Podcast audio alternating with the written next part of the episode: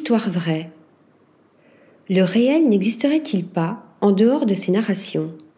À l'heure de l'invasion de notre espace vital par les vidéos et les séries, les réels et les stories, les fake news et le scrolling, le storytelling serait-il devenu le cœur battant de nos vies et de l'actualité télévisuelle mondiale alors que le métaverse nous prépare à bientôt devenir des avatars? Tel est le présupposé de l'exposition intitulée Non sans insolence, Histoire vraie, déployée au MacVal, musée d'art contemporain du Val-de-Marne.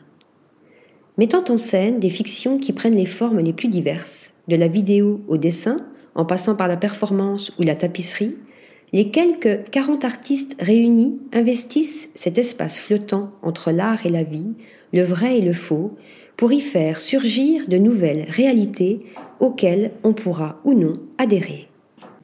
Nombre d'artistes jouant de ces passages poreux entre art et autobiographie, réel et fiction, nous livrent des récits intimistes, voire impudiques, qui, si les stratégies narratives mises en œuvre parviennent à fictionnaliser le réel, à inoculer au réel la magie de la fiction, déclenchent le processus d'identification qui fera du spectateur voyeur un penseur.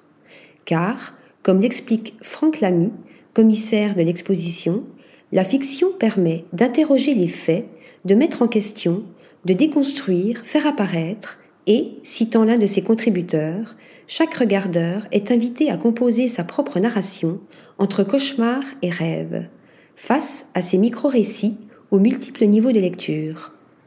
Du côté dystopique, le duo Aletheia interroge le pouvoir des mots, des GAFAM, les monopoles numériques assénant leurs paroles de vérité sur Internet. Dans le registre absurde, Esther Ferrer, qui transformait des récits de vie en cacophonie lors d'une performance activée à l'occasion de la Nuit européenne des musées en 2014, préfère annihiler le langage. Absurdes aussi, les collages d'images en récits emboîtés signés Hippolyte Engen, un autre duo d'artistes. Faisant rejouer à des groupes sociaux des situations vécues, Alice Brigot fait dériver le film documentaire vers le conte onirique, de même qu'Anaïs Toé, Comaret, qui s'ingénie à confondre histoire rapportée, souvenir et réalité vécue. À la croisée du mythe et du récit d'exploration, Aurélien Mauplot se plaît lui aussi à entremêler réalité et fiction dans ses compositions en trompe-l'œil, nous faisant douter de la représentation. Mettant en scène des corps hétérogènes, fragmentés, disproportionnés, Laura Bottereau et Marine Fiquet nous font douter, quant à elles, de notre corporéité, de l'intégrité de notre identité, de même que les créatures et autres hybridations de Kenny Duncan, cherchant à générer sa propre image et non celle qu'on lui a assignée.